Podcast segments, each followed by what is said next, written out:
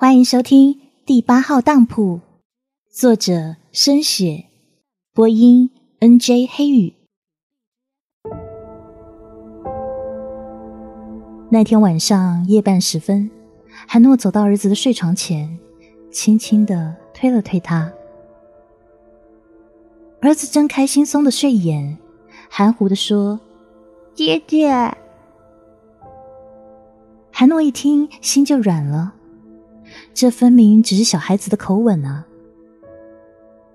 但是他还是决定这样问：“你到底是谁？”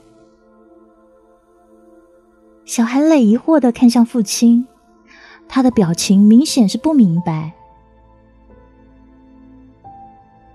韩诺不忍心了，他不知道自己该怎么问下去，于是他告诉儿子。去睡吧，乖。小韩磊翻了翻身。韩诺正准备离开的时候，忽然听到儿子说话：“我看见两个爷爷。”韩诺立刻转身对儿子说：“两个爷爷。”可是韩磊又不回答了。他合上眼，有一个要去甜睡的表情。韩诺再度走近儿子，他蹲到儿子旁边问：“你还知道些什么？”小韩磊说：“一个爷爷躺在床上，另一个爷爷魂游太虚。”韩诺听了一怔，然后追问：“还有呢？”韩磊又翻了翻身，他合上眼睛。要睡了。韩诺知道儿子不会再说什么，于是他离开儿子的房间。他在回忆着儿子说的两个爷爷的事情。这一定，一定有事会发生啊！过了三天，果然韩老先生的病情急剧变化。他忽然失去知觉，什么人都不认得，只懂睁着眼呜呜呜的叫，就好像失去人性、失去理智一样。韩诺这时明白了，什么是儿子口中的两个爷爷：一个躺在床上无知觉，就像活死人；另一个是由这副躯壳浮游出来的灵魂。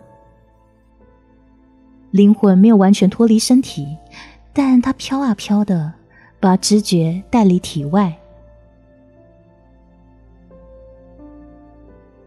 小韩磊在大厅中跑，跟仆人在玩皮球。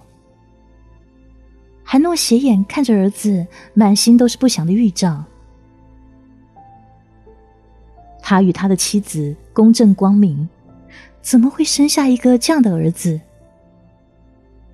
他一直以为自己拥有非常幸福的人生，可现在就有了破绽。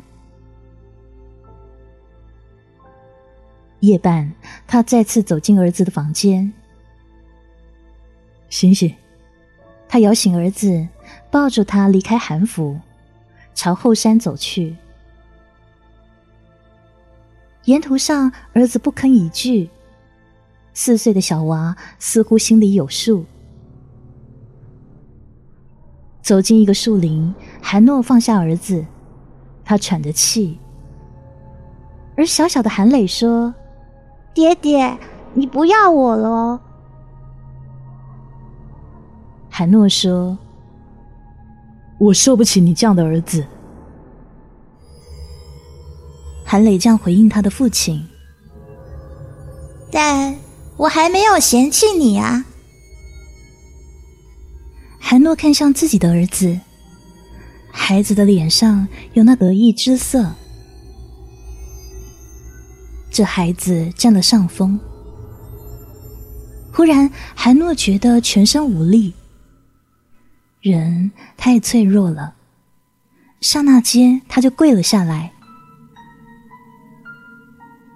什么也不再介意。韩诺只想祈求。他说。求你告诉我，你究竟是谁？韩磊问他：“你是怪我侵占你的儿子？”他终于说了，他终于肯说了。韩诺就望着这有形但是没有灵魂的孩子，内心是一片重重的酸。他是这孩子的父亲，可是却保护不了他。你放过我的儿子，求你离开他吧。韩磊笑起来，表情阴冷。从他是婴儿的时候，我就跟他一起分享一个脑体。只恐怕我若是走了，他才不会舍得呢。还跪在地上的韩诺伸手抓住韩磊的手臂，他祈求：“你把我的儿子还给我。”韩磊看见父亲哀痛的脸，目光更是冷峻。他仰脸笑起来，天上的繁星伴随着孩子的笑声回响在这树林的上空。夜幕高又深，星光闪耀。这是多么美丽的一个夜空！这夜的中央有一对父子在树林内交谈，可父亲下跪在儿子跟前，小小的娃儿仰天长啸，那笑声清脆，在深夜的空气里荡漾，听得他父亲心头一震。笑声是一个他控制不了的命运。笼罩住他下跪的全身。韩磊笑完了，垂头看向自己的父亲。他说：“他日韩磊长大了，他会继承这个世界。”韩诺摇摇头：“为什么？你为什么偏偏要挑选他？这是一个漂亮的孩子，他又健康。”又聪明，你说的这些特质，天底下多的是啊。就当这是他的命运吧。不，我只想他做一个普通人，我不要他继承这个世界。你应该感到荣幸啊！你的儿子是被我挑选的，你也是。韩诺望着韩磊，他不知道怎么自己也有一个角色。韩磊说：“你要辅助你的儿子成长。我看中你是因为你有与我沟通的能力，你的灵魂偏私于我。”韩诺屏住呼吸，他从来都不知道自己的灵魂向谁偏私了。他没有做过任何坏事，平生是公正清明，只是，只是他一直害怕十字架上的神明。难道这就是偏私？韩磊说：“我需要你，你应该感到荣幸啊！你的生生世世都有我在看顾你。”韩诺但觉全身上下都在震动。韩磊一直说下去，但是父亲，我不喜欢那个生我下来的女人。不，她没有做错事，请不要伤害她。但是她的灵魂亦与我所需，她与我是不同类的。韩诺明白了。他说的是吕玉英的信仰。我叫他改，我叫他改。韩磊微笑，但是他始终没有归向我的命运啊！不，韩诺继续恳求，那是我深爱的人啊！我答应你，父亲，失去他以后，你会得到任何你想要的女人。还有荣华富贵，韩诺摇头。我不想要任何不属于我的人与物，我只想要回一个幸福的人生。谁说你该有一个你认为是幸福的人生？你的命运根本不是如此啊！说过这个话以后，小韩磊的表情刹那间迷惘起来，接着看着就是疲倦。他双腿一软，就坐到地上去。那小手伸出来揉揉眼睛，他说：“我要睡觉啊。”那表情是单纯的疲累。韩诺猜到这一刻面前这一个，该是他真正的儿子。另外一个走了。海诺抱起儿子，沿路走回家。怀中的小孩是他亲生儿子，起码这一秒钟他是他的儿子，他丢不开他。就算抛弃了，难保他会用另一种方法回来，又或许换个躯壳，侵占另一个身体。儿子很重。韩诺走的每一步都非常吃力，沉甸甸的脑袋回荡刚才韩磊说的话。刚刚这孩子说，他的命运不该拥有一个他认为是幸福的人生。那么他该拥有什么呢？回到家中，把儿子放回睡床。韩诺走到他与妻子的床前，吕云英的脸睡的是那么熟。她不会知道，刚才就在这一晚，她的丈夫和儿子做了一段怎样的对话。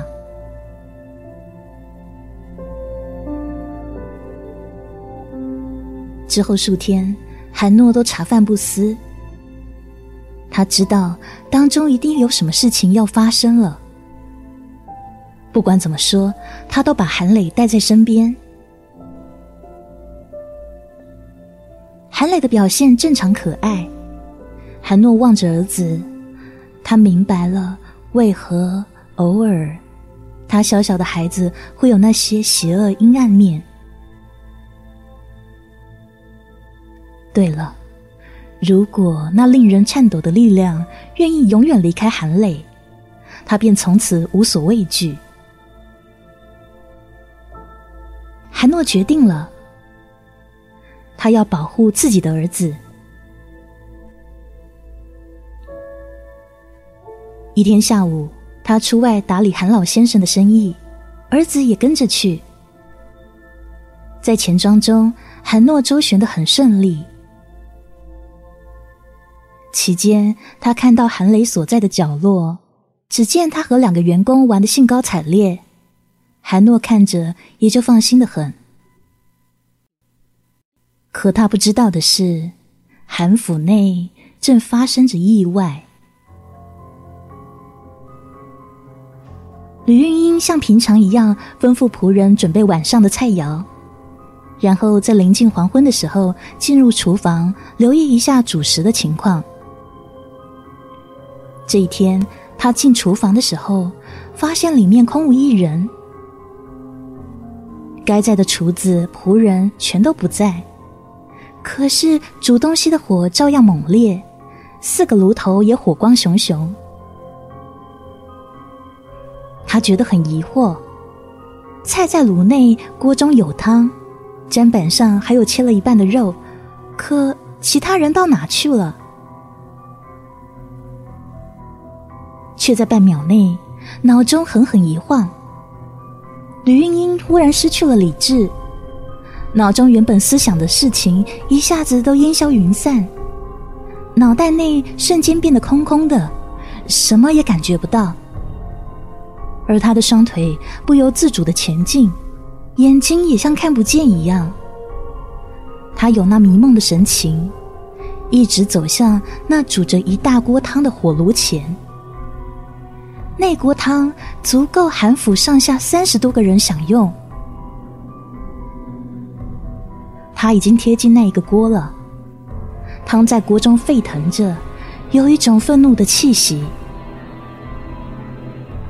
吕云英的上身贴着锅边，衣服轻轻的接触火焰，可她半点知觉也没有，由着那火烧到她的衣服，火光闪起来，卷动翻腾，衣服上绿色的雀鸟花纹上山，顷刻间着了火，衣服上的小鸟被烧焦了，可是他的眼睛依然像梦一样，神情又恬淡。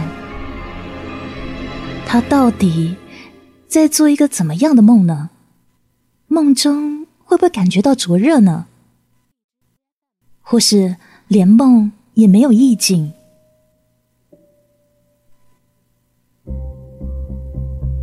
突然间，他垂下他的双手，随随便便的把手放进汤中，锅中沸腾的液体掩盖他一双手掌。